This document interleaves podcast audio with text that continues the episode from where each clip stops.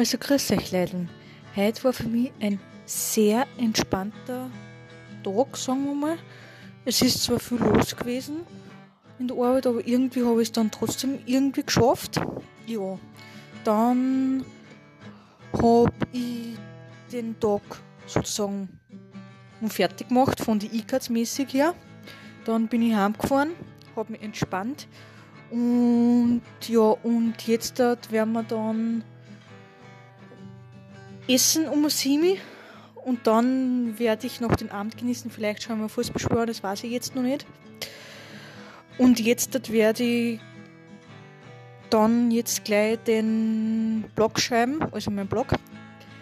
Und dann, wie gesagt, werde ich wieder bald schlafen gehen, weil ja morgen wieder Donnerstag ist und da muss man fit sein, weil das geht ja bis drei wieder durch und dann ist eh schon Gott sei Dank wieder Freitag und das heißt wieder Wochenende.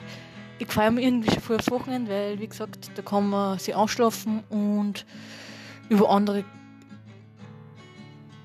über andere Sachen denken. Ja.